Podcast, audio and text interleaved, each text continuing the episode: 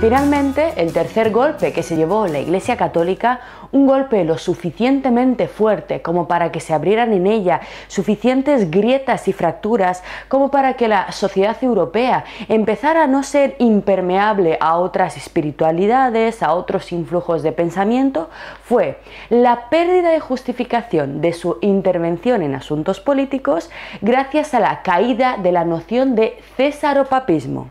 Pero, ¿qué es esto del cesaropapismo?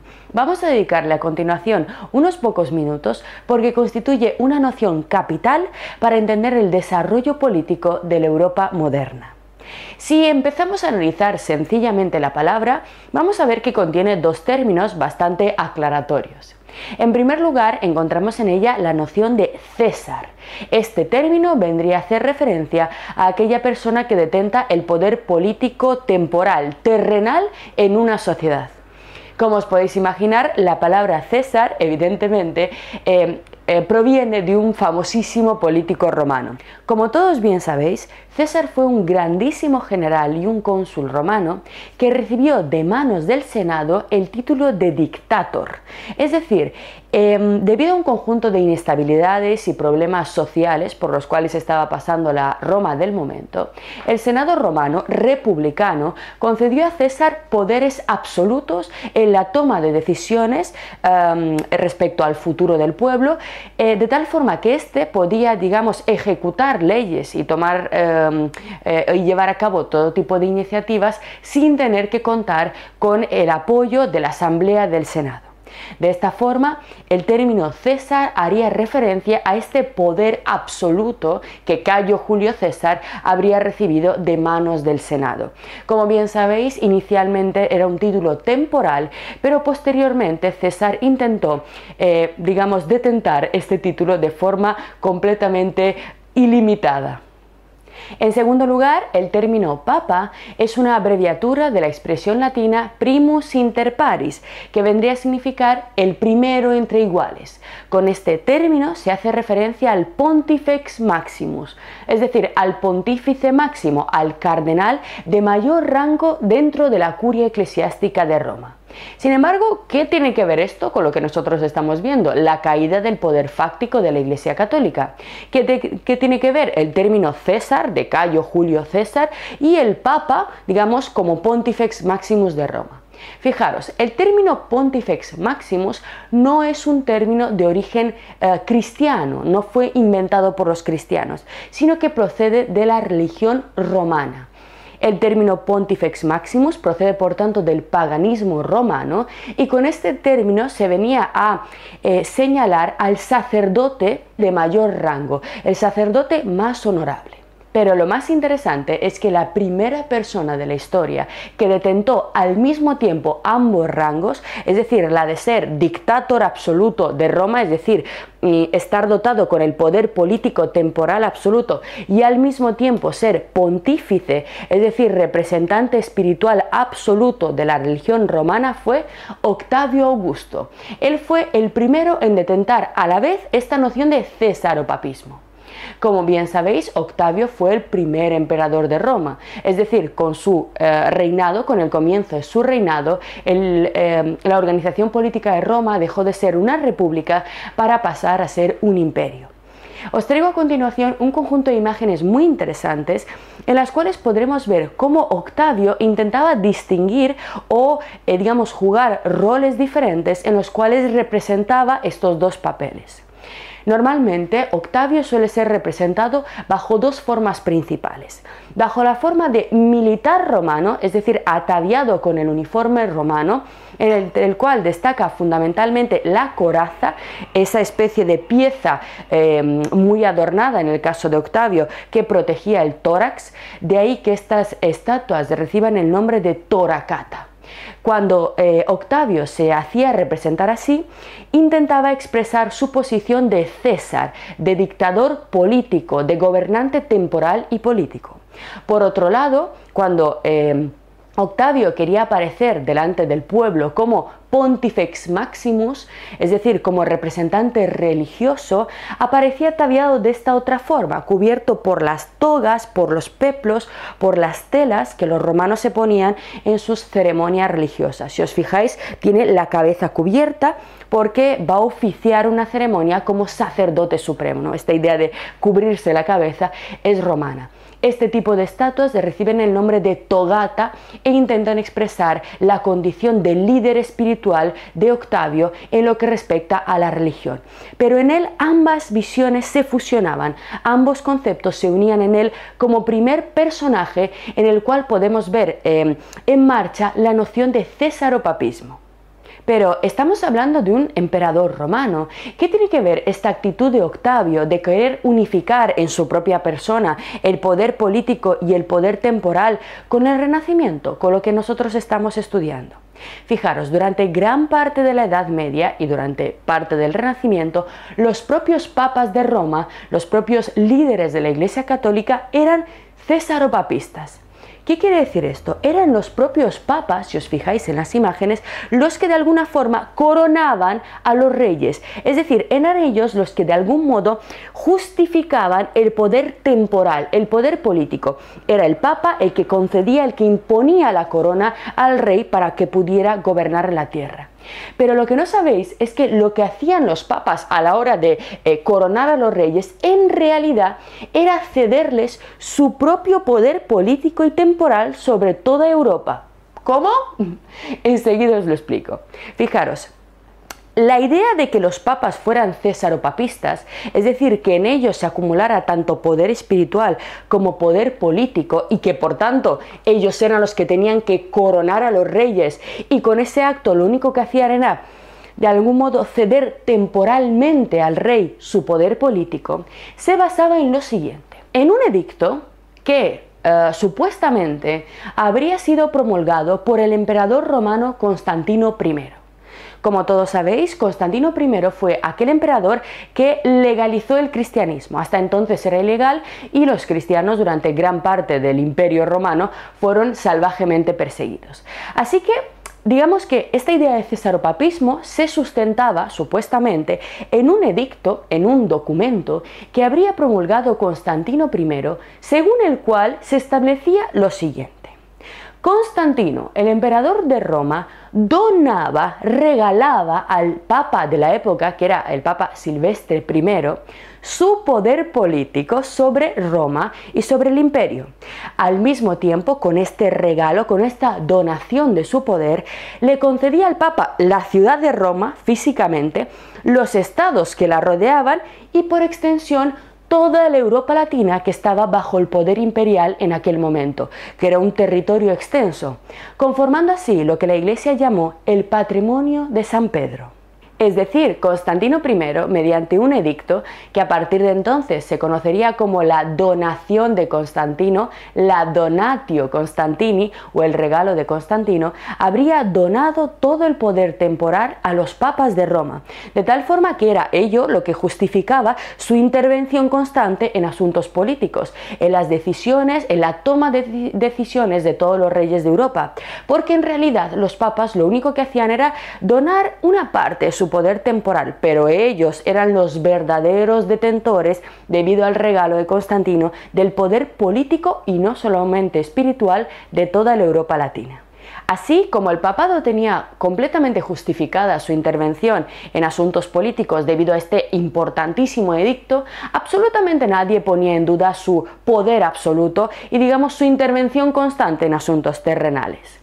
Sin embargo, uno de los más importantes renacentistas, uno de los filólogos renacentistas más importantes, descubrió que la donación de Constantino era una falsificación.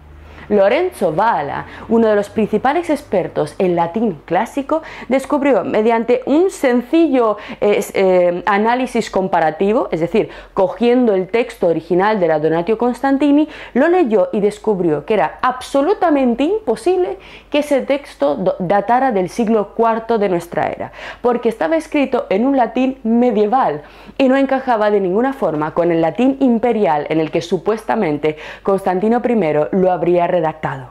Fijaros, un simple descubrimiento filológico desarrollado por esa emergencia de los estudios filológicos renacentistas humanistas que todos conocéis, dio lugar a un golpe durísimo, a un tercer golpe durísimo para el poder fáctico de la Iglesia Católica.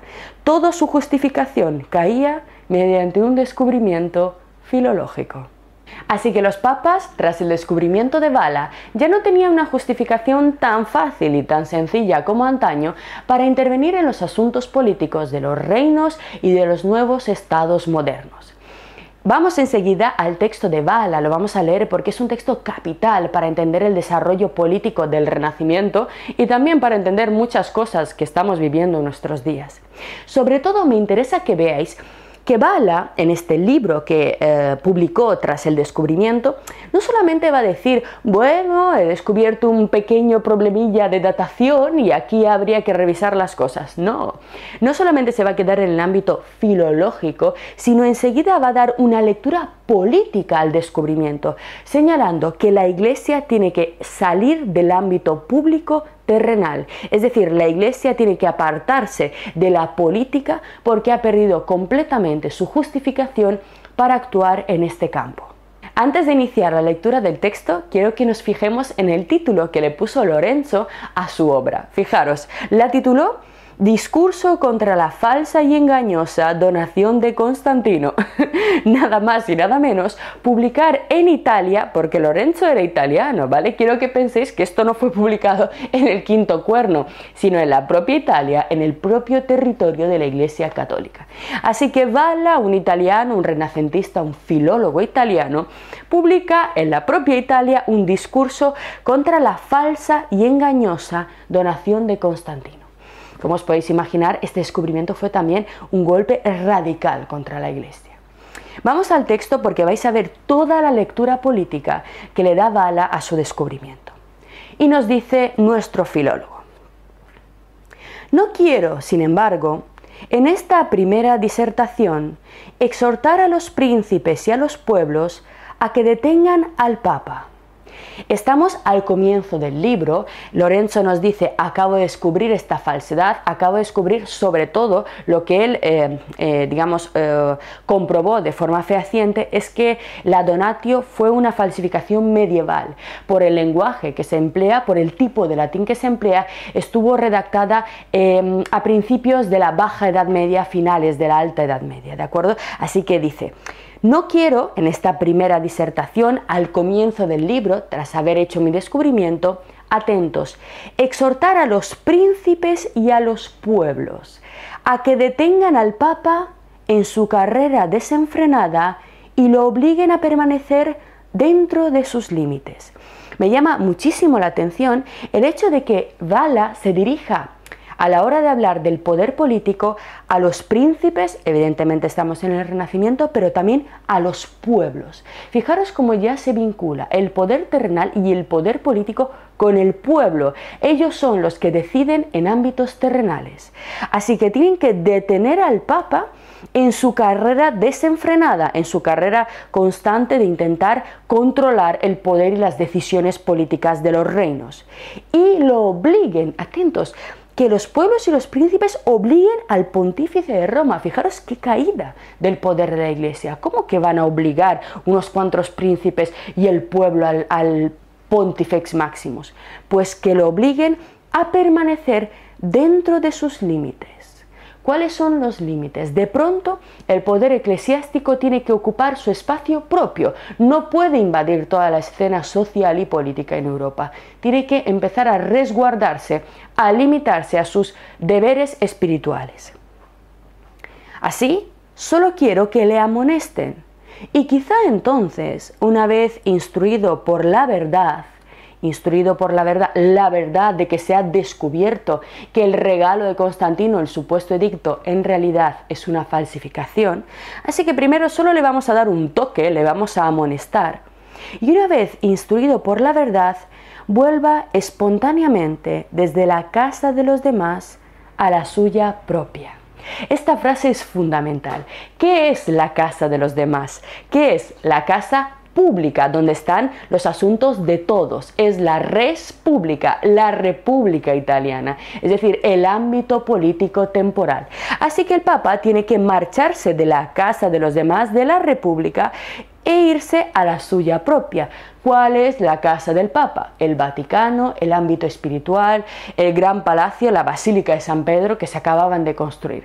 Así que fijaros como un descubrimiento filológico, un análisis textual, para que digan que las letras no sirven para nada, transformó completamente la escena política europea. Y después del furioso oleaje y las tremendas tempestades, llegue a buen puerto Evidentemente, Vala sabe que lo que está proponiendo en este libro no es algo sencillo y que realmente para la Iglesia va a ser una auténtica tempestad. Pero después llegará a buen puerto, porque lo correcto es que si aquello era una falsificación y el Papa no tiene poder temporal, vuelva al lugar que le corresponde. Y atentos el paso que da ahora. Nos dice, primero vamos a darle un toque y exponerle lo que hemos descubierto pero si no lo acepta hay que ir más allá. Atentos. Si se niega a hacerlo, entonces nos dedicaremos a otro razonamiento mucho más severo. Ojalá pueda yo ver el día y nada deseo con más fuerza que verlo, especialmente si sucede gracias a mi consejo, al descubrimiento de Bala, en el que el Papa solo sea el vicario de Cristo y no también el vicario del César. Ahí está, Vala está diciendo que espera ver el día en el cual el Papa deje de ser papista y abandone su pretensión de controlar también el poder político temporal en Europa. Como podéis imaginar, este tercer golpe fue funesto para la Iglesia Católica. Pero a partir de este momento, la Europa Latina estaba ya preparada para empezar a absorber otras corrientes diferentes, otras formas de pensamiento e incluso de espiritualidad no católica y no cristiana. Por supuesto, en primer lugar, toda la mitología grecolatina llenará las ideas de los renacentistas con nuevos valores y nuevas formas de explicar el mundo.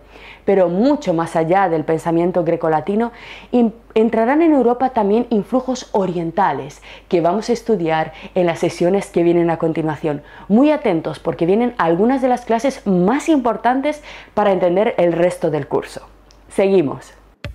Lo que acabas de ver es solo un pequeño fragmento de nuestro curso. Si quieres disfrutarlo en su totalidad y descubrir muchos otros cursos, también de historia de la ciencia y de historia del arte, visita nuestra web anamilecam.com. Y recuerda, este proyecto solo es posible gracias a nuestro programa de microfinanciación. Si quieres apoyarnos, conviértete en uno de nuestros micromecenas en Patreon. Desde solo un euro al mes nos ayudarás activamente a seguir difundiendo la cultura. Gracias.